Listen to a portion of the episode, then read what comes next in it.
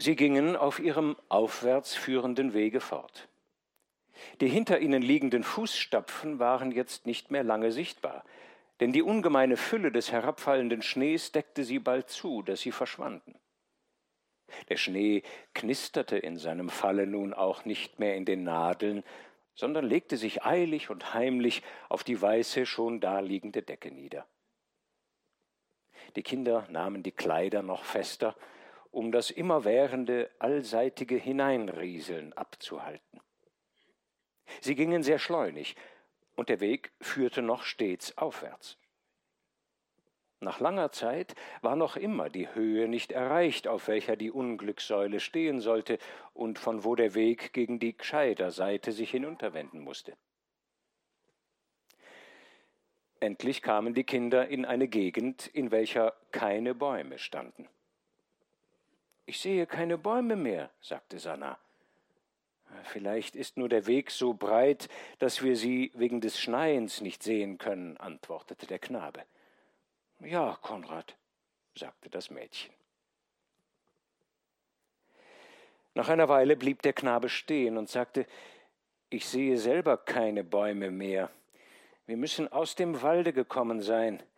Auch geht der Weg immer bergan.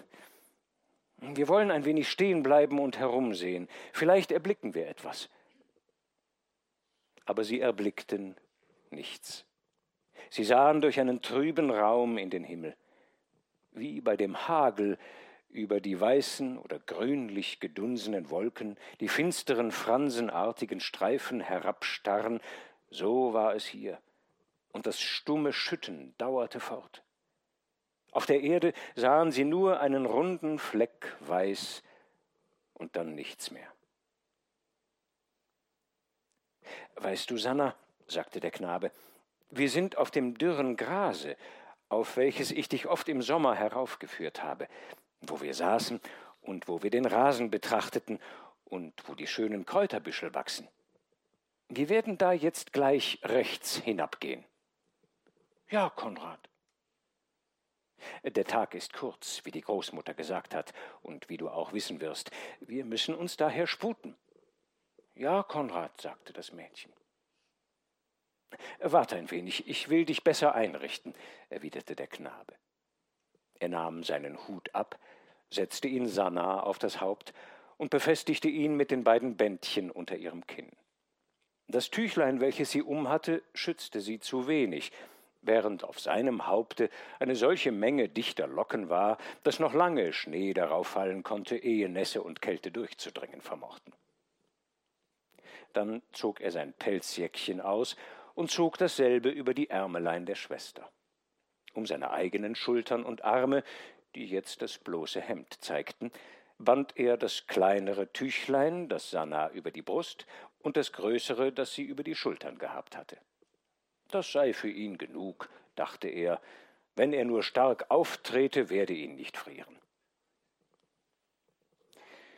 Er nahm das Mädchen bei der Hand, und so gingen sie jetzt fort.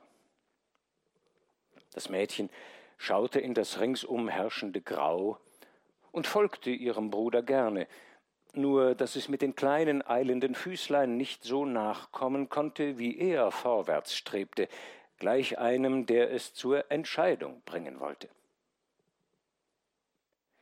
Sie gingen nun mit der Unablässigkeit und Kraft, die Kinder und Tiere haben, weil sie nicht wissen, wie viel ihnen beschieden ist und wann ihr Vorrat erschöpft ist. Aber wie sie gingen, so konnten sie nicht merken, ob sie über den Berg hinabkämen oder nicht. Sie hatten gleich rechts nach abwärts gebogen, allein sie kamen wieder in Richtungen, die bergan führten, bergab und wieder bergan. Oft begegneten ihnen Steilheiten, denen sie ausweichen mussten, und ein Graben, in dem sie fortgingen, führte sie in einer Krümmung herum. Sie erklommen Höhen, die sich unter ihren Füßen steiler gestalteten, als sie dachten. Und was sie für abwärts hielten, war wieder eben, oder es war eine Höhlung, oder es ging immer gedehnt fort. Wo sind wir denn, Konrad? fragte das Mädchen. Ich weiß es nicht, antwortete er. Wenn ich nur mit diesen meinen Augen etwas zu erblicken imstande wäre, fuhr er fort, dass ich mich danach richten könnte. Aber es war rings um sie nichts als das blendende Weiß, überall das Weiß, das aber selber nur einen immer kleineren Kreis um sie zog und dann in einen lichten, streifenweise niederfallenden Nebel überging, der jedes weitere verzehrte und verhüllte. Und zuletzt nichts anderes war als der unersättlich niederfallende Schnee. Warte, Sanna, sagte der Knabe, wir wollen ein wenig stehen bleiben und horchen, ob wir nicht etwas hören können, was sich im Tale meldet sei es nun ein Hund oder eine Glocke oder die Mühle, oder sei es ein Ruf, der sich hören lässt. Hören müssen wir etwas, und dann werden wir wissen, wohin wir zu gehen haben. Sie blieben nun stehen, aber sie hörten nichts. Sie blieben noch ein wenig länger stehen, aber es meldete sich nichts.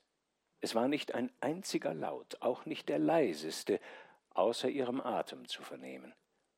Ja, in der Stille, die herrschte, war es, als sollten sie den Schnee hören, der auf ihre Wimpern fiel. Die Voraussage der Großmutter hatte sich noch immer nicht erfüllt. Der Wind war nicht gekommen. Ja, was in diesen Gegenden selten ist, nicht das leiseste Lüftchen rührte sich an dem ganzen Himmel. Nachdem sie lange gewartet hatten, gingen sie wieder fort. Es tut auch nichts, Sanna, sagte der Knabe, sei nur nicht verzagt, folge mir, ich werde dich doch noch hinüberführen. Wenn nur das Schneien aufhörte. Sie war nicht verzagt, sondern hob die Füßchen, so gut es gehen wollte, und folgte ihm. Er führte sie in dem weißen, lichten, regsamen, undurchsichtigen Raume fort. Nach einer Weile sahen sie Felsen. Sie hoben sich dunkel und undeutlich aus dem weißen und undurchsichtigen Lichte empor. Da die Kinder sich näherten, stießen sie fast daran. Sie stiegen wie eine Mauer hinauf und waren ganz gerade, so dass kaum ein Schnee an ihrer Seite haften konnte. Sanna, Sanna, sagte er, da sind die Felsen. Gehen wir nur weiter. Gehen wir weiter. Sie gingen weiter. Sie mussten zwischen die Felsen hinein und unter ihnen fort. Die Felsen ließen sie nicht rechts und nicht links ausweichen und führten in einem engen Wege dahin. Nach einer Weile verloren sie dieselben wieder und konnten sie nicht mehr erblicken. So wie sie unversehens unter sie gekommen waren, kamen sie wieder unversehens von ihnen. Es war wieder nichts um sie als das Weiß, und ringsum war kein unterbrechendes Dunkel zu schauen. Es schien eine große Lichtfülle zu sein, und doch konnte man nicht drei Schritte vor sich sehen. Alles war, wenn man so sagen darf, in eine einzige weiße Finsternis gehüllt. Und weil kein Schatten war, so war kein Urteil über die Größe der Dinge, und die Kinder konnten nicht wissen, ob sie aufwärts oder abwärts gehen würden, bis eine Steilheit ihren Fuß fasste und ihn aufwärts zu gehen zwang. Mir tun die Augen weh, sagte Sanna. Schau nicht auf den Schnee, antwortete der Knabe, sondern in die Wolken. Mir tun sie schon lange weh. Aber es tut nichts. Ich muss doch auf den Schnee schauen, weil ich auf den Weg zu achten habe. Fürchte dich nur nicht. Ich führe dich doch hinunter ins Gscheid. Ja, Konrad. Sie gingen wieder fort. Aber wie sie auch gehen mochten, wie sie sich auch wenden mochten, es wollte kein Anfang zum Hinabwärtsgehen kommen. An beiden Seiten waren steile Dachlehnen nach aufwärts. Mitten gingen sie fort, aber auch immer aufwärts.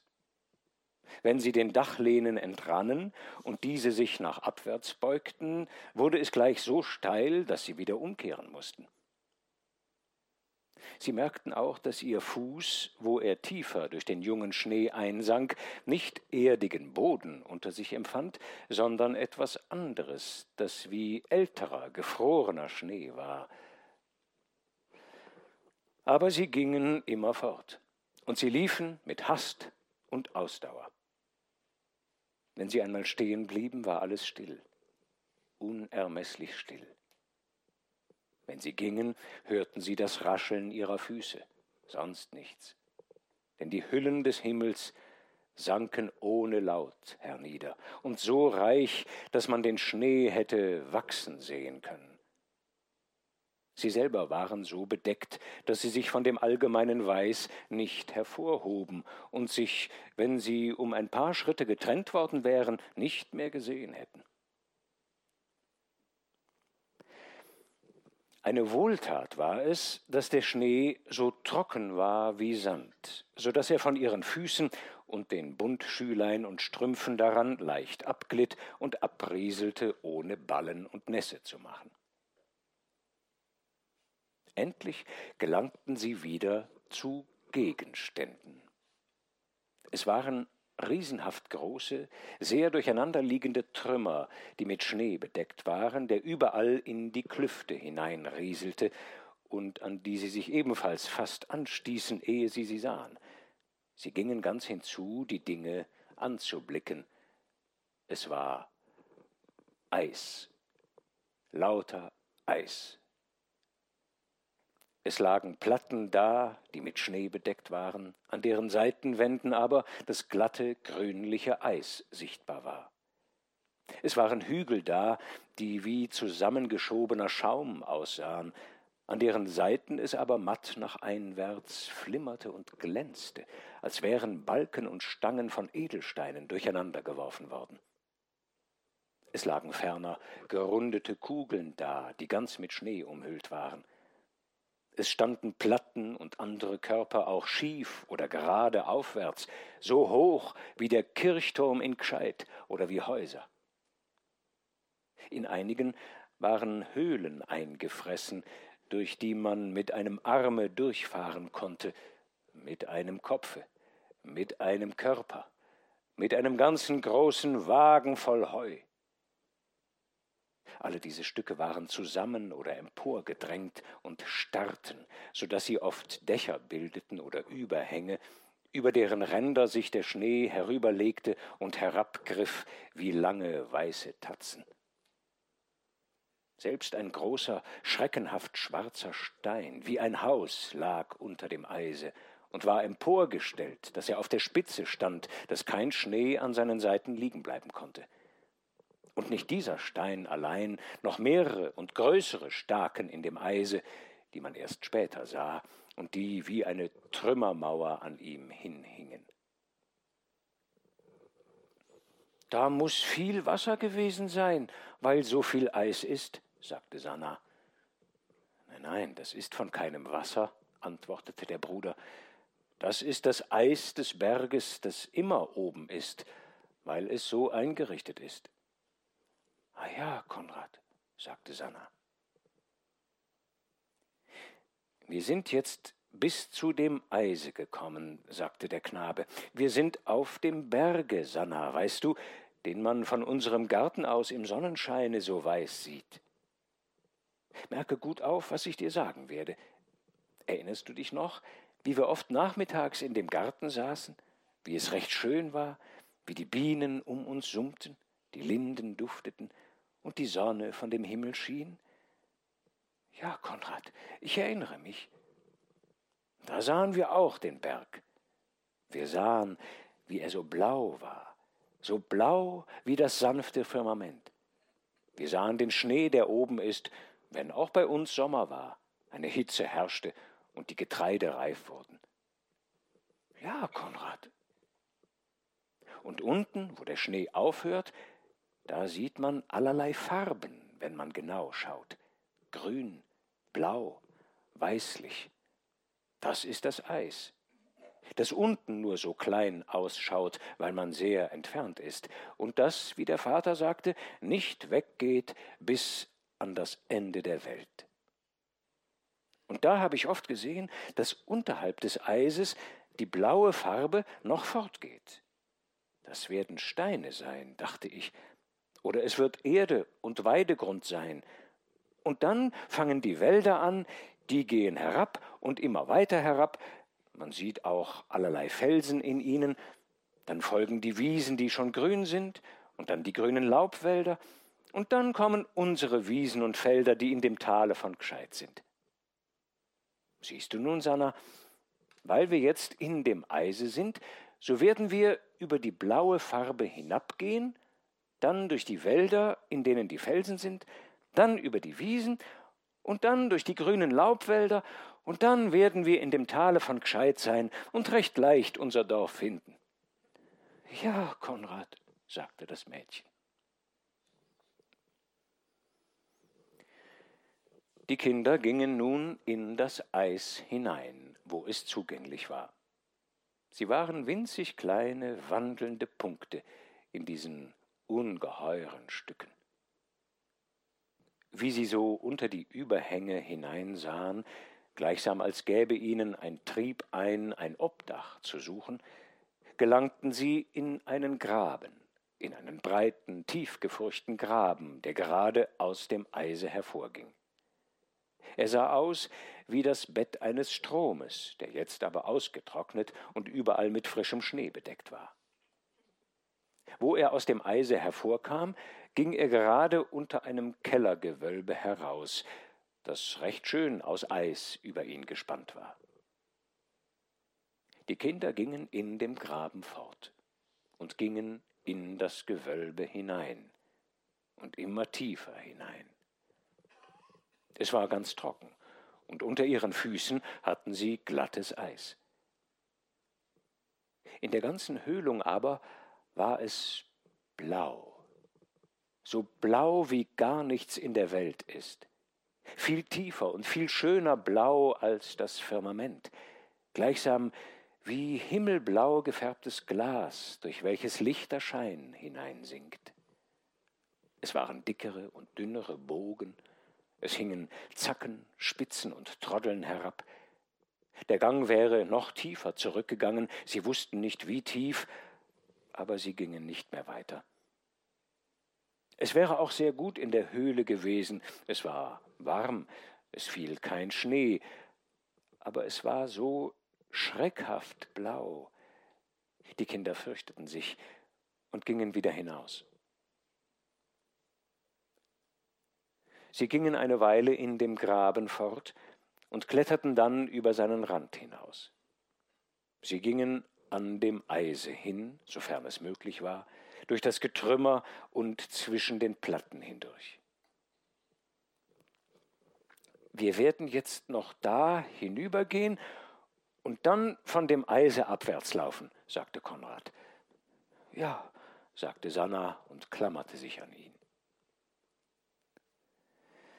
Sie schlugen von dem Eise eine Richtung durch den Schnee abwärts ein, die sie in das Tal führen sollte.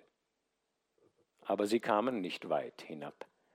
Ein neuer Strom von Eis, gleichsam ein riesenhaft aufgetürmter und aufgewölbter Wall, lag quer durch den weichen Schnee und griff gleichsam mit Armen rechts und links um sie herum. Unter der weißen Decke, die ihn verhüllte, glimmerte es seitwärts grünlich und bläulich und dunkel und schwarz und selbst gelblich und rötlich heraus.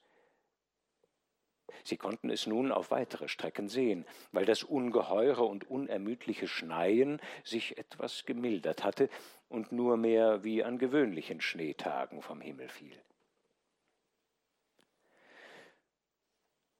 Mit dem Starkmute der Unwissenheit kletterten sie in das Eis hinein, um den vorgeschobenen Strom desselben zu überschreiten und dann jenseits hinabzukommen. Sie schoben sich in die Zwischenräume hinein. Sie setzten den Fuß auf jedes Körperstück, das mit einer weißen Schneehaube versehen war, war es Fels oder Eis. Sie nahmen die Hände zu Hilfe, krochen, wo sie nicht gehen konnten, und arbeiteten sich mit ihren leichten Körpern hinauf, bis sie die Seite des Walles überwunden hatten und oben waren. Jenseits wollten sie wieder hinabklettern, aber es gab kein Jenseits.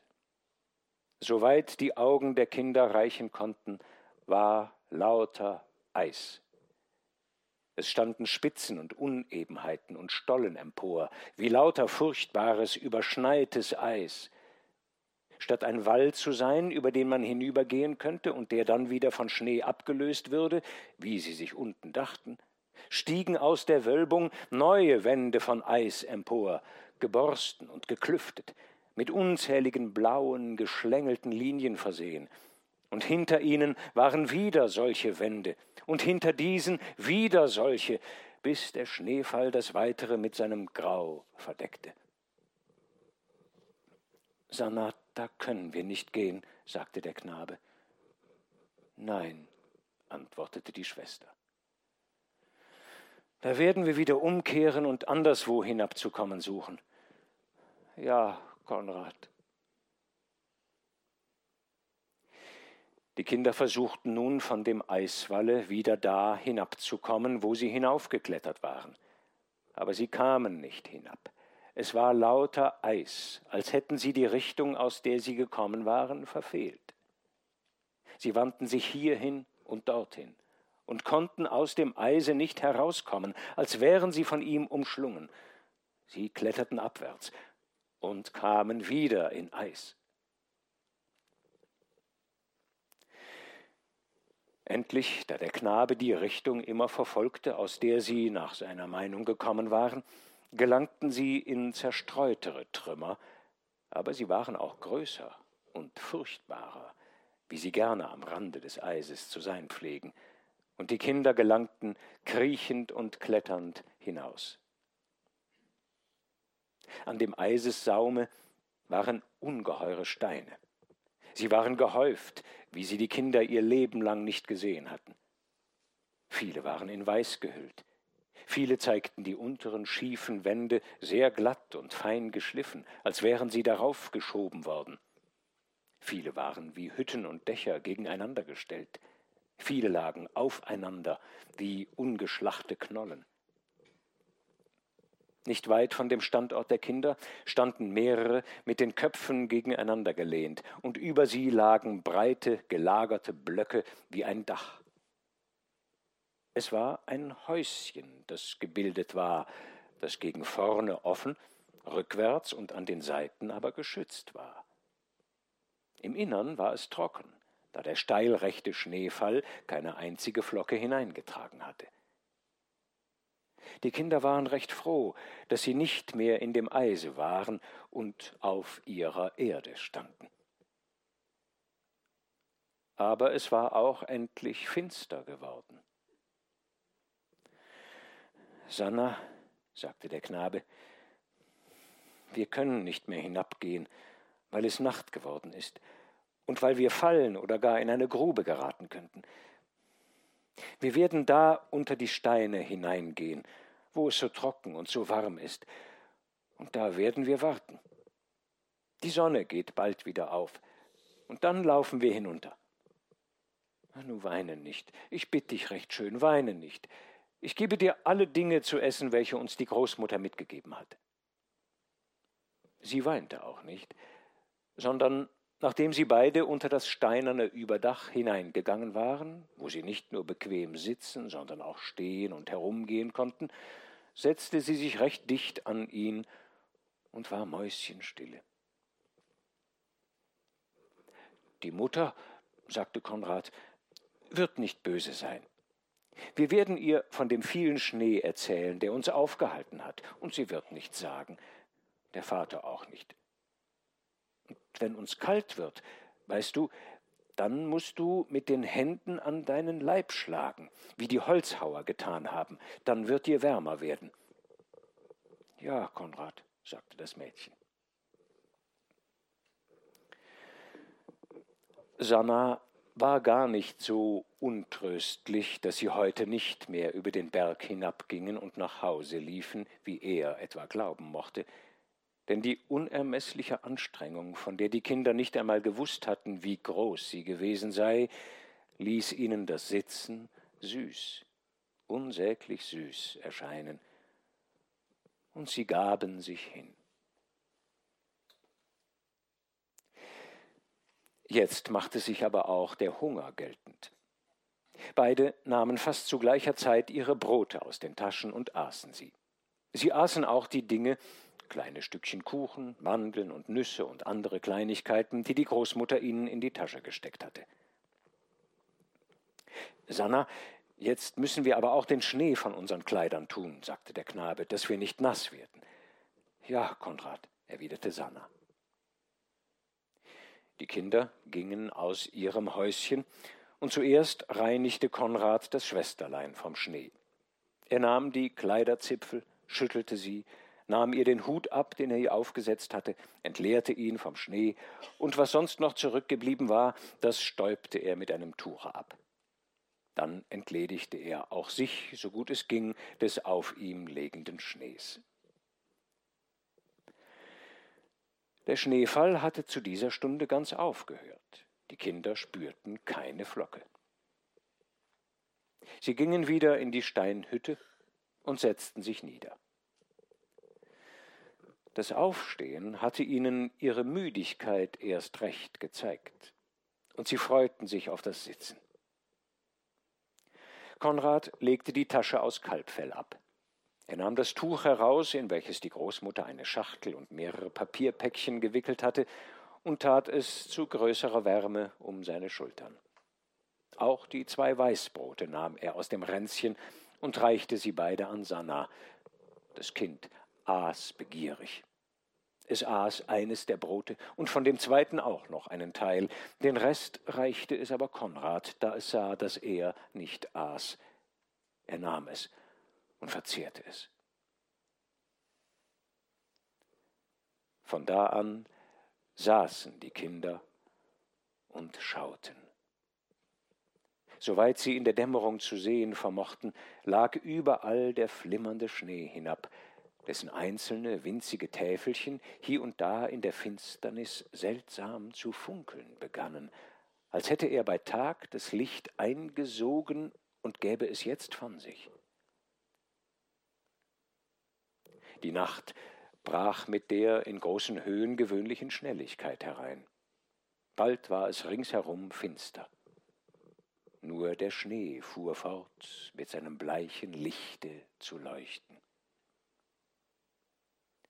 Der Schneefall hatte nicht nur aufgehört, sondern der Schleier an dem Himmel fing auch an, sich zu verdünnen und zu verteilen, denn die Kinder sahen ein Sternlein blitzen.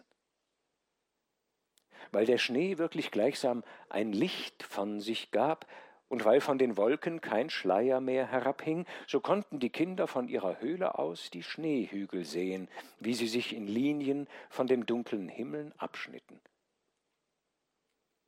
weil es in der Höhle viel wärmer war, als es an jedem anderen Platze am ganzen Tag gewesen war, so ruhten die Kinder enge aneinander sitzend und vergaßen sogar die Finsternis zu fürchten. Bald vermehrten sich auch die Sterne. Jetzt kam hier einer zum Vorscheine, jetzt dort, bis es schien, als wäre am ganzen Himmel keine Wolke mehr.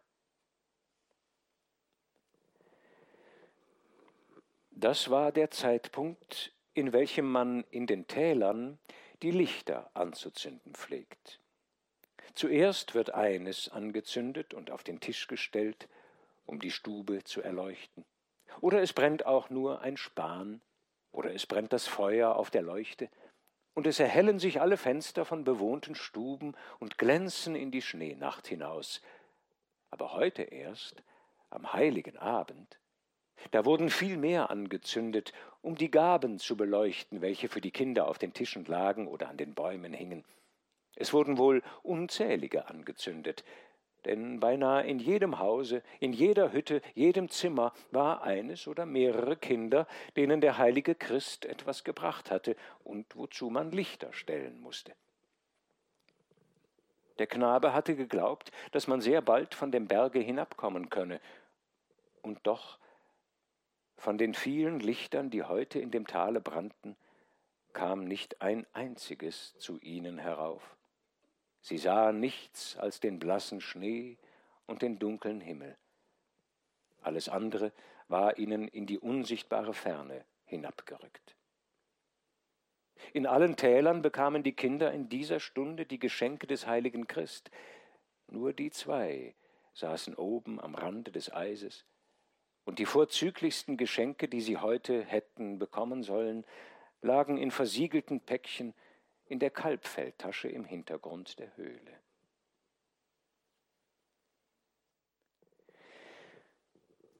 Die Schneewolken waren ringsum hinter die Berge hinabgesunken, und ein ganz dunkelblaues, fast schwarzes Gewölbe spannte sich um die Kinder, voll von dichten, brennenden Sternen. Und mitten durch diese Sterne war ein schimmerndes, breites, milchiges Band gewoben, das sie wohl auch unten im Tale, aber nie so deutlich gesehen hatten. Die Nacht rückte vor. Die Kinder wussten nicht, dass die Sterne gegen Westen rücken und weiter wandeln, sonst hätten sie an ihrem Vorschreiten den Stand der Nacht erkennen können. Aber es kamen neue und es gingen die alten. Sie glaubten, es seien immer dieselben. Es wurde von dem Schein der Sterne auch lichter um die Kinder, aber sie sahen kein Tal, keine Gegend, sondern überall nur weiß lauter Weiß. Bloß ein dunkles Horn, ein dunkles Haupt, ein dunkler Arm wurde sichtbar und ragte dort und hier aus dem Schimmer empor.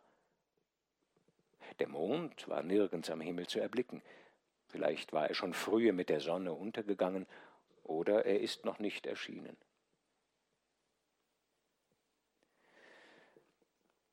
Als eine lange Zeit vergangen war, sagte der Knabe, Sanna, du musst nicht schlafen.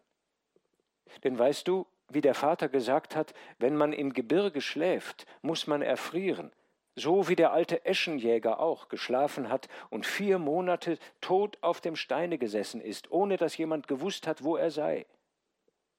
Nein, nein, ich werde nicht schlafen, sagte das Mädchen matt. Konrad hatte es an dem Zipfel des Kleides geschüttelt, um es zu jenen Worten zu erwecken. Nun war es wieder stille. Nach einer Zeit empfand der Knabe ein sanftes Drücken gegen seinen Arm, das immer schwerer wurde. Sanna war eingeschlafen und war gegen ihn herübergesunken. Sanna, schlafe nicht, ich bitte dich, schlafe nicht, sagte er. Nein, nein, lallte sie schlaftrunken, ich schlafe nicht. Er rückte weiter von ihr, um sie in Bewegung zu bringen. Allein sie sank um und hätte auf der Erde liegend fortgeschlafen. Er nahm sie an der Schulter und rüttelte sie. Da er sich dabei selber etwas stärker bewegte, merkte er, dass ihn friere und dass sein Arm schwerer werde. Er erschrak und sprang auf. Er ergriff die Schwester, schüttelte sie stärker und sagte Sanna, steh ein wenig auf. Wir wollen eine Zeit stehen, dass es besser wird. Mich friert nicht, Konrad, antwortete sie. Ja, ja, es friert dich, Sanna. Steh auf, rief er. Die Pelzjacke ist warm, sagte sie. Ich werde dir emporhelfen, sagte er. Nein, erwiderte sie und war stille. Da fiel dem Knaben etwas anderes ein. Die Großmutter hatte gesagt, nur ein Schlückchen wärmt den Magen so, dass es den Körper in den kältesten Wintertagen nicht frieren kann. Er nahm das Kalbfellränzchen, öffnete es und griff so lange, bis er das Fläschchen fand, in welchem die Großmutter der Mutter einen schwarzen Kaffeeabsud schicken wollte. Er nahm das Fläschchen heraus, tat den Verband weg und öffnete mit Anstrengung den Kork. Dann bückte er sich zu Sanna und sagte, das ist der Kaffee, den die Großmutter der Mutter schickt. Koste ihn ein wenig. Er wird dir warm machen. Die Mutter gibt ihn uns, wenn sie nur weiß, wozu wir ihn nötig gehabt haben. Das Mädchen, dessen Natur zur Ruhe zog, antwortete, mich friert gar nicht. Nimm etwas, sagte der Knabe, dann darfst du schlafen. Diese Aussicht verlockte Sanna. Sie bewältigte sich so weit, dass sie das fast eingegossene Getränk verschluckte. Hierauf trank der Knabe auch etwas. Der ungemein starke Auszug wirkte sogleich. Und zwar umso heftiger, da die Kinder in ihrem Leben keinen Kaffee gekostet hatten.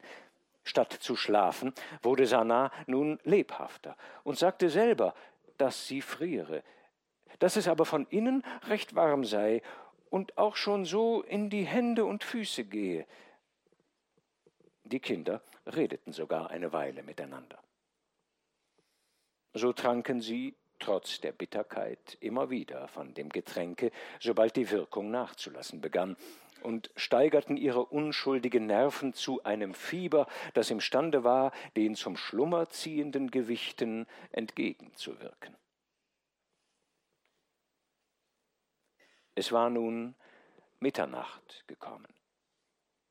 Weil sie noch so jung waren, und an jedem heiligen Abend in höchstem Drange der Freude stets erst sehr spät entschlummerten, wenn sie nämlich der körperliche Drang übermannt hatte, so hatten sie nie das mitternächtliche Läuten der Glocken, nie die Orgel der Kirche gehört, wenn das Fest gefeiert wurde, obwohl sie nahe an der Kirche wohnten.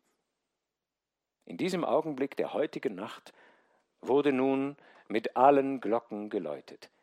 Es läuteten die Glocken in Milsdorf, es läuteten die Glocken in Gscheid, und hinter dem Berge war noch ein Kirchlein mit drei hellen klingenden Glocken, die läuteten. In den fernen Ländern draußen waren unzählige Kirchen und Glocken, und mit allen wurde zu dieser Zeit geläutet. Von Dorf zu Dorf ging die Tonwelle, ja, man konnte wohl zuweilen von einem Dorfe zum andern durch die blätterlosen Zweige das Läuten hören, nur zu den Kindern herauf kam kein Laut. Hier wurde nichts vernommen, denn hier war nichts zu verkündigen. In den Talkrümmen gingen jetzt an den Berghängen die Lichter der Laternen hin, und von manchem Hofe tönte das Hausglöcklein, um die Leute zu erinnern. Aber dieses konnte umso weniger herauf gesehen und gehört werden. Es glänzten nur die Sterne und sie leuchteten und funkelten ruhig fort.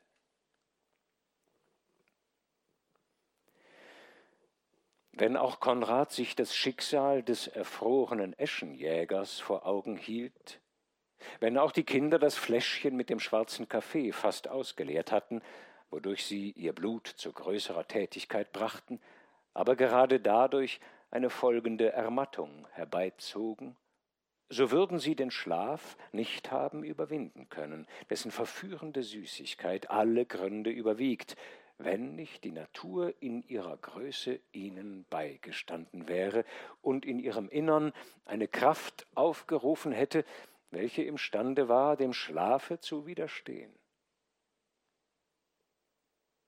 In der ungeheuren Stille, die herrschte, in der Stille, in der sich kein Schneespitzchen zu rühren schien, hörten die Kinder dreimal das Krachen des Eises. Was das Starrste scheint und doch das regsamste und lebendigste ist, der Gletscher hatte die Töne hervorgebracht. Dreimal hörten sie hinter sich den Schall, der entsetzlich war, als ob die Erde entzweigesprungen wäre, der sich nach allen Richtungen im Eise verbreitete und gleichsam durch alle Äderchen des Eises lief. Die Kinder blieben mit offenen Augen sitzen und schauten in die Sterne hinaus. Auch für die Augen begann sich etwas zu entwickeln. Wie die Kinder so saßen, erblühte am Himmel vor ihnen ein bleiches Licht mitten unter den Sternen und spannte einen schwachen Bogen durch dieselben. Es hatte einen grünlichen Schimmer, der sich sachte nach unten zog. Aber der Bogen wurde immer heller und heller, bis sich die Sterne vor ihm zurückzogen und erblassten. Auch in andere Gegenden des Himmels sandte er einen Schein, der schimmergrün, sachte und lebendig unter die Sterne floß. Dann standen Garben verschiedenen Lichtes auf der Höhe des Bogens, wie Zacken einer Krone und brannten. Es floß helle durch die benachbarten Himmelsgegenden, es sprühte leise und ging in sanftem Zucken durch lange Räume. Hatte sich nun der Gewitterstoff des Himmels durch den unerhörten Schneefall so gespannt, dass er in diesen stummen, herrlichen Strömen des Lichtes ausfloß, oder war es eine andere Ursache der unergründlichen Natur? Nach und nach wurde es schwächer und immer schwächer. Die Garben erloschen zuerst, bis es allmählich und unmerklich immer geringer wurde, und wieder nichts am Himmel war als die tausend und tausend einfachen Sterne. Die Kinder sagten keines zu dem anderen ein Wort. Sie blieben fort und fort sitzen und schauten mit offenen Augen in den Himmel. Es geschah nun nichts Besonderes mehr. Die Sterne glänzten, funkelten und zitterten, nur manche schießende Schnuppe fuhr durch sie. Endlich, nachdem die Sterne lange allein geschienen hatten und nie ein Stückchen Mond an dem Himmel zu erblicken gewesen war, geschah etwas anderes. Es fing der Himmel an, heller zu werden, langsam heller, aber doch zu erkennen. Es wurde seine Farbe sichtbar. Die bleichsten Sterne erloschen, und die anderen standen nicht mehr so dicht. Endlich wichen auch die stärkeren, und der Schnee von den Höhen wurde deutlich sichtbar. Zuletzt färbte sich eine Himmelsgegend gelb, und ein Wolkenstreifen, der in derselben war, wurde zu einem leuchtenden Faden entzündet. Alle Dinge waren klar zu sehen, und die entfernten Schneehügel zeichneten sich scharf in die Luft. Sanna, der Tag bricht an, sagte der Knabe. Ja, Konrad, antwortete das Mädchen. Wenn es nur noch ein bisschen heller wird, dann gehen wir aus der Höhle und laufen den Berg hinunter. Es wurde heller. An dem ganzen Himmel war kein Stern mehr sichtbar und alle Gegenstände standen in der Morgendämmerung da. So, jetzt gehen wir, sagte der Knabe. Ja, wir gehen, antwortete Sanna. Die Kinder standen auf und versuchten ihre erst heut recht müden Glieder. Obwohl sie nicht geschlafen hatten, waren sie doch durch den Morgen gestärkt, wie das immer so ist. Der Knabe hing sich das Kalbfellränzchen um und machte das Pelzjäckchen an Sanna fester zu. Dann führte er sie aus der Höhle weil sie nach ihrer Meinung nur über den Berg hinabzulaufen hatten, dachten sie an kein Essen und untersuchten das Ränzchen nicht, ob noch etwa Weißbrote oder andere Esswaren darinnen seien. Von dem Berge wollte nun Konrad, weil der Himmel ganz heiter war, in die Täler hinabschauen, um das Gscheitertal zu erkennen und in dasselbe hinunterzugehen. Aber er sah gar keine Täler. Es war nicht, als ob sie sich auf einem Berge befänden, von dem man hinabsieht, sondern in einer fremden, seltsamen Gegend, in der lauter unbekannte Gegenstände sind. Sie sahen heute auch in größerer Entfernung furchtbare Felsen aus dem Schnee emporstehen, die sie gestern nicht gesehen hatten. Sie sahen das Eis, sie sahen Hügel und Schneelehnen emporstarren, und hinter diesen war entweder der Himmel oder es ragte die blaue Spitze eines sehr fernen Berges am Schneerande hervor. In diesem Augenblick ging die Sonne auf. Eine riesengroße, blutrote Scheibe erhob sich an dem Schneesaum in den Himmel, und in dem Augenblicke errötete der Schnee um die Kinder, als wäre er mit Millionen Rosen überstreut worden. Die Kuppen und die Hörner warfen sehr lange grünliche Schatten längs des Schnees. Sanna, wir werden jetzt da weiter vorwärts gehen, bis wir an den Rand des Berges kommen und hinuntersehen, sagte der Knabe. Sie gingen nun in den Schnee hinaus. Er war in der heiteren Nacht noch trockener geworden und wich den Tritten noch besser aus. Sie warteten rüstig fort. Ihre Glieder wurden sogar geschmeidiger und stärker, da sie gingen. Allein sie kamen an keinen Rand und sahen nicht hinunter, Schneefeld entwickelte sich aus Schneefeld, und am Saume eines jeden stand allemale wieder der Himmel. Sie gingen des ohngeachtet fort. Da kamen sie wieder an das Eis. Sie wussten nicht, wie das Eis dahergekommen sei, aber unter den Füßen empfanden sie den glatten Boden. Und waren es gleich nicht die fürchterlichen Trümmer wie an jenem Rande, an dem sie die Nacht zugebracht hatten, so sahen sie doch, dass sie auf glattem Eise fortgingen. Sie sahen hier und da Stücke, die immer mehr wurden, die sich näher an sie drängten und die sie wieder zu klettern zwangen. Aber sie verfolgten doch ihre Richtung. Sie kletterten neuerdings an Blöcken empor. Da standen sie wieder auf dem Eisfelde. Heute, bei der hellen Sonne, konnten sie erst erblicken, was es ist. Es war ungeheuer groß. Und jenseits standen wieder schwarze Felsen empor. Es ragte gleichsam Welle hinter Welle auf. Das beschneite Eis war gedrängt, gequollen, emporgehoben, gleichsam als schöbe es sich nach vorwärts und flosse gegen die Brust der Kinder heran. In dem Weiß sahen sie unzählige vorwärtsgehende, geschlängelte blaue Linien. Zwischen jenen Stellen, wo die Eiskörper gleichsam wie aneinander geschmettert starrten, gingen auch Linien wie Wege, aber sie waren weiß und waren Streifen, wo sich fester Eisboden vorfand, oder die Stücke doch nicht gar so sehr verschoben waren. In diese Pfade gingen die Kinder hinein, weil sie doch einen Teil des Eises überschreiten wollten, um an den Bergrand zu gelangen und endlich einmal hinunterzusehen.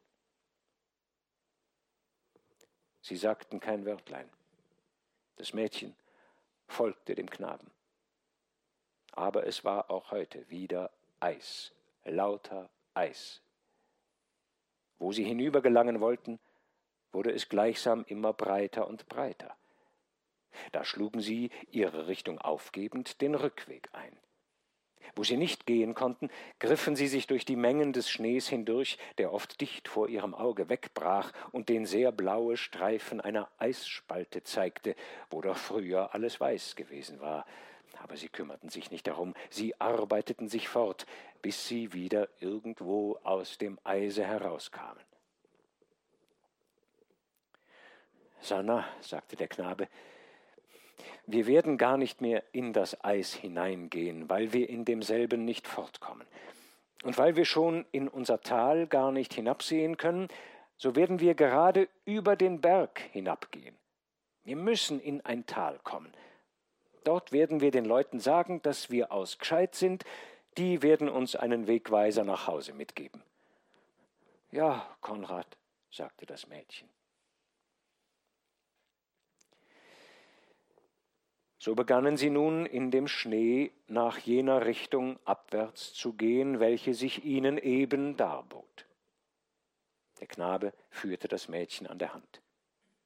Allein Nachdem sie eine Weile abwärts gegangen waren, hörte in dieser Richtung das Gehänge auf, und der Schnee stieg wieder empor.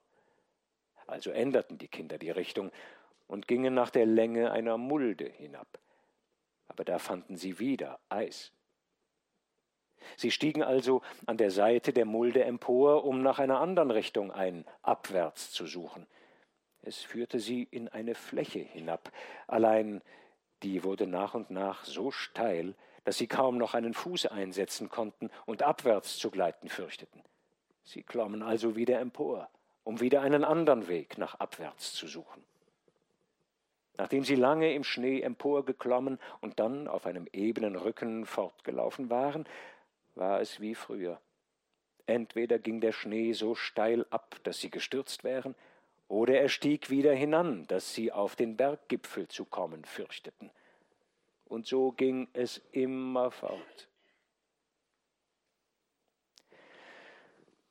Da wollten sie die Richtung suchen, aus der sie gekommen waren, und zur roten Unglückssäule hinabgehen. Weil es nicht schneit und der Himmel so helle ist, so würden sie, dachte der Knabe, die Stelle schon erkennen, wo die Säule sein solle, und würden von dort nach Gscheid hinabgehen können. Der Knabe sagte diesen Gedanken dem Schwesterchen, und dieses folgte. Allein auch der Weg auf den Hals hinab war nicht zu finden. So klar die Sonne schien, so schön die Schneehöhen dastanden und die Schneefelder dalagen, so konnten sie doch die Gegenden nicht erkennen, durch die sie gestern heraufgegangen waren. Gestern war alles durch den fürchterlichen Schneefall verhängt gewesen, dass sie kaum einige Schritte vor sich gesehen hatten, und da war alles ein einziges Weiß und Grau durcheinander gewesen. Nur die Felsen hatten sie gesehen, an denen und zwischen denen sie gegangen waren. Allein auch heute hatten sie bereits viele Felsen gesehen, die alle den nämlichen Anschein gehabt hatten, wie die gestern gesehenen. Heute ließen sie frische Spuren in dem Schnee zurück aber gestern sind alle Spuren von dem fallenden Schnee verdeckt worden. Auch aus dem bloßen Anblick konnten sie nicht erraten, welche Gegend auf den Hals führte, da alle Gegenden gleich waren, Schnee, lauter Schnee. Sie gingen aber doch immer fort und meinten es zu erringen. Sie wichen den steilen Abstürzen aus und kletterten keine steilen Anhöhen mehr hinauf. Auch heute blieben sie öfter stehen um zu horchen. Aber sie vernahmen auch heute nichts, nicht den geringsten Laut. Zu sehen war auch nichts als der Schnee, der helle weiße Schnee, aus dem hier und da die schwarzen Hörner und die schwarzen Steinrippen emporstanden. Endlich war es dem Knaben, als sähe er auf einem fernen, schiefen Schneefeld ein hüpfendes Feuer. Es tauchte auf, es tauchte nieder. Jetzt sahen sie es, jetzt sahen sie es nicht. Sie blieben stehen und blickten unverwandt auf jene Gegend hin. Das Feuer hüpfte immerfort, und es schien, als ob es näher käme, denn sie sahen es größer und sahen das Hüpfen deutlicher. Es verschwand nicht mehr so oft und nicht mehr auf so lange Zeit wie früher. Und nach einer Weile vernahmen sie in der stillen blauen Luft schwach, sehr schwach etwas wie einen lang anhaltenden Ton aus einem Hirtenhorn. Wie aus Instinkt schrien beide Kinder laut. Nach einer Zeit hörten sie den Ton wieder. Sie schrien wieder und blieben auf der nämlichen Stelle stehen. Das Feuer näherte sich auch. Der Ton wurde zum dritten Male vernommen und dieses Mal deutlicher. Die Kinder antworteten wieder durch lautes Schreien. Nach einer geraumen Weile erkannten sie auch das Feuer. Es war kein Feuer, es war eine rote Fahne, die geschwungen wurde. Zugleich ertönte das Hirtenhorn näher, und die Kinder antworteten. Sanna, rief der Knabe, da kommen Leute aus Gscheid. Ich kenne die Fahne. Es ist die rote Fahne, welche der fremde Herr, der mit dem jungen Eschenjäger den Gars bestiegen hatte, auf dem Gipfel aufpflanzte, dass sie der Herr Pfarrer mit dem Fernrohr sähe, was als Zeichen gelte, dass sie oben seien, und welche Fahne damals der fremde Herr dem Herrn Pfarrer geschenkt hat. Du warst damals noch ein recht kleines Kind. Ja, Konrad. Nach einer Zeit sahen die Kinder auch Menschen, die bei der Fahne waren. Kleine schwarze Stellen, die sich zu bewegen schienen. Der Ruf des Hornes wiederholte sich von Zeit zu Zeit und kam immer näher. Die Kinder antworteten jedes Mal.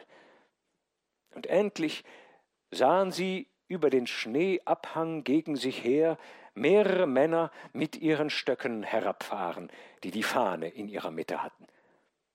Da sie näher kamen, erkannten sie dieselben. Es war der Hirt Philipp mit dem Horne, seine zwei Söhne, dann der junge Eschenjäger und mehrere Bewohner von Gscheid. Gebenedeit sei Gott, schrie Philipp, da seid ihr ja. Der ganze Berg ist voll Leute. Laufe gleich einer in die Siederalpe hinab und läute die Glocken, dass sie dort hören, dass wir sie gefunden haben. Und einer muss auf den Krebsstein gehen und die Fahne dort aufpflanzen, dass sie dieselbe in dem Tale sehen und die Böller abschießen, damit die es wissen, die im Milsdorfer Walde suchen, und damit sie in Gscheid die Rauchfeuer anzünden, die in der Luft gesehen werden, und alle, die noch auf dem Berge sind, in die Siederalpe hinab bedeuten.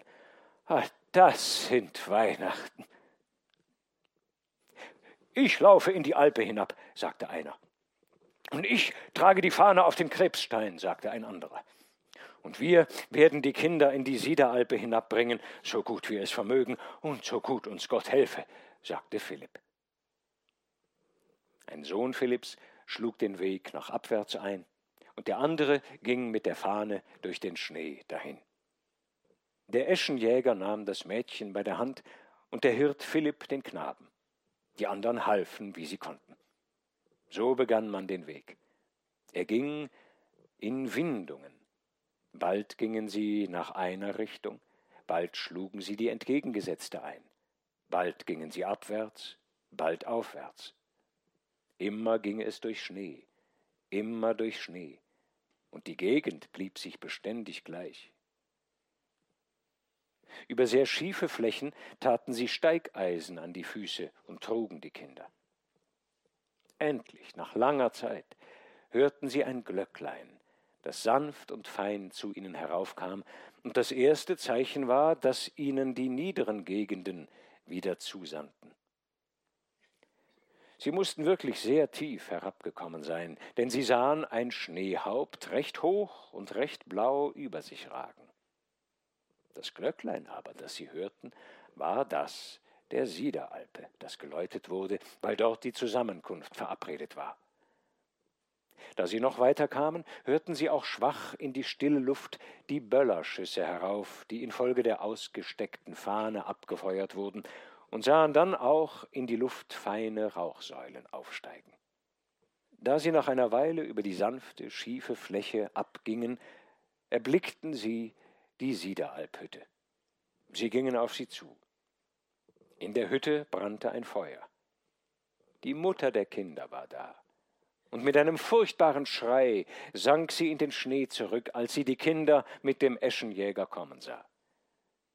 Dann lief sie herzu, betrachtete sie überall, wollte ihnen zu essen geben, wollte sie wärmen, wollte sie in vorhandenes Heu legen, aber bald überzeugte sie sich, dass die Kinder durch die Freude stärker seien, als sie gedacht hatte, dass sie nur einiger warmer Speise bedurften, die sie bekamen, und dass sie nur ein wenig ausruhen mussten, was ihnen ebenfalls zuteil werden sollte. Da nach einer Zeit der Ruhe wieder eine Gruppe Männer über die Schneefläche herabkam, während das Hüttenglöcklein immerfort läutete, liefen die Kinder selber mit den anderen hinaus, um zu sehen, wer es sei. Der Schuster war es, der einstige Alpensteiger, mit Alpenstock und Steigeisen, begleitet von seinen Freunden und Kameraden. Sebastian, Sie sind da, schrie das Weib. Er aber war stumm, zitterte nur und lief auf sie zu. Dann rührte er die Lippen, als wollte er etwas sagen, sagte aber nichts, riß die Kinder nur an sich und hielt sie lange. Dann wandte er sich gegen sein Weib, schloss es an sich und rief Sanna, Sanna. Nach einer Weile nahm er den Hut, der ihm in den Schnee gefallen war, auf, trat unter die Männer und wollte reden. Er sagte aber nur Nachbarn, Freunde, ich danke euch. Da man noch gewartet hatte, bis die Kinder sich zur Beruhigung erholt hatten, sagte er, wenn wir nun alle beisammen sind, so können wir in Gottes Namen aufbrechen. Es sind wohl noch nicht alle, sagte der Hirt Philipp, aber die noch abgehen, wissen aus dem Rauche, dass wir die Kinder haben, und sie werden schon nach Hause gehen, wenn sie die Alphütte leer finden. So machte man sich zum Aufbruch bereit. Man war auf der Siederalphütte gar nicht weit von Gscheid entfernt, aus dessen Fenstern man im Sommer recht gut die grüne Matte sehen konnte, auf der die graue Hütte mit dem kleinen Glockentürmlein stand. Aber es war unterhalb eine fallrechte Wand, die viele Klafter hoch hinabging und auf der man im Sommer nur mit Steigeisen, im Winter gar nicht hinabkommen konnte. Man musste daher den Umweg zum Hals machen, um von der Unglückssäule aus nach Gscheid hinabzukommen. Auf dem Wege gelangte man über die Siederwiese, die noch näher an Gscheid ist, so dass man die Fenster des Dörfleins zu erblicken meinte. Als man über die Wiese ging, tönte hell und deutlich das Glöcklein der Gscheiter Kirche herauf, die Wandlung des heiligen Hochamtes verkündend. Der Pfarrer hatte wegen der allgemeinen Bewegung, die am Morgen in Gscheid war, die Abhaltung des Hochamtes verschoben, da er dachte, dass die Kinder zum Vorschein kommen würden. Allein endlich, da noch immer keine Nachricht eintraf, musste die heilige Handlung doch vollzogen werden. Als das Wandlungsglöcklein tönte, sanken alle, die über die Siederwiese gingen, auf die Knie in den Schnee und beteten. Als der Klang des Glöckleins aus war, standen sie auf und gingen weiter. Der Schuster trug meistens das Mädchen und ließ sich von ihm alles erzählen. Als sie schon gegen den Wald des Halses kamen, trafen sie Spuren, von denen der Schuster sagte, das sind keine Fußstapfen von Schuhen meiner Arbeit. Die Sache klärte sich bald auf. Wahrscheinlich durch die vielen Stimmen, die auf dem Platze tönten, angelockt, kam wieder eine Abteilung Männer auf die Herabgehenden zu. Es war der aus Angst aschenhaft entfärbte Färber, der Großvater, der an der Spitze seiner Knechte, seiner Gesellen und mehrerer Milsdorfer bergab kam. Sie sind über das Gletschereis und über die Schründe gegangen, ohne es zu wissen, rief der Schuster seinem Schwiegervater zu. Da sind Sie ja, da sind Sie ja, Gott sei Dank, antwortete der Färber. Ich weiß es schon, dass Sie oben waren. Als dein Bote in der Nacht zu uns kam und wir mit Lichtern den ganzen Wald durchsucht und nichts gefunden hatten, und als dann das Morgengrauen anbrach, bemerkte ich an dem Wege, der von der roten Unglückssäule links gegen den Schneeberg hinanführt, dass dort, wo man eben von der Säule weggeht, hin und wieder mehrere Reiserchen und Rütchen geknickt sind, wie Kinder gerne tun, wo sie eines Weges gehen. Da wusste ich es. Die Richtung ließen sie nicht mehr aus, weil sie in der Höhlung gingen, weil sie zwischen den Felsen gingen und weil sie dann auf dem Grat gingen, der rechts und links so steil ist, dass sie nicht hinabkommen konnten. Sie mussten immer weiter hinauf. Danke Gott auf den Knien, mein Schwiegersohn, fuhr der Färber fort. Danke Gott, dass kein Wind gegangen ist. Hundert Jahre werden wieder vergehen, dass ein so wunderbarer Schneefall niederfällt und dass er gerade niederfällt, wie nasse Schnüre von einer Stange hängen. Wäre ein Wind gegangen, so wären die Kinder verloren gewesen. Ja, danken wir Gott, danken wir Gott sagte der Schuster. Der Färber, der seit der Ehe seiner Tochter nie in Gscheid gewesen war, beschloss, die Leute nach Gscheid zu begleiten. Da man schon gegen die rote Unglückssäule kam, wo der Holzweg begann, wartete ein Schlitten, den der Schuster auf alle Fälle dahin bestellt hatte. Man tat die Mutter und die Kinder hinein, versah sie hinreichend mit Decken und Pelzen, die im Schlitten waren, und ließ sie nach Gscheid vorausfahren. Die anderen folgten und kamen am Nachmittage in Gscheid an. Die, welche noch auf dem Berge gewesen waren und erst durch den Rauch das Rückzugszeichen erfahren hatten, fanden sich auch nach und nach ein. Der letzte, welcher erst am Abend kam, war der Sohn des Hirten Philipp, der die rote Fahne auf den Krebsstein getragen und sie dort aufgepflanzt hatte. In Gscheid wartete die Großmutter, welche herübergefahren war. Nie, nie, rief sie aus, dürfen die Kinder in ihrem ganzen Leben mehr im Winter über den Hals gehen. Die Kinder waren von all dem Getriebe wie betäubt. Sie hatten noch etwas zu essen bekommen, und man hatte sie in das Bett gebracht. Spät gegen Abend, da sie sich ein wenig erholt hatten, da einige Nachbarn und Freunde sich in der Stube eingefunden hatten und dort von dem Ereignis redeten, die Mutter aber in der Kammer an dem Bettchen Sannas saß und sie streichelte, da sagte das Mädchen Mutter, ich habe heute Nacht, als wir auf dem Berge saßen, den heiligen Christ gesehen. Oh, du mein geduldiges, mein liebes, mein herziges Kind, antwortete die Mutter, er hat dir auch Gaben geschenkt, die du bald bekommen wirst.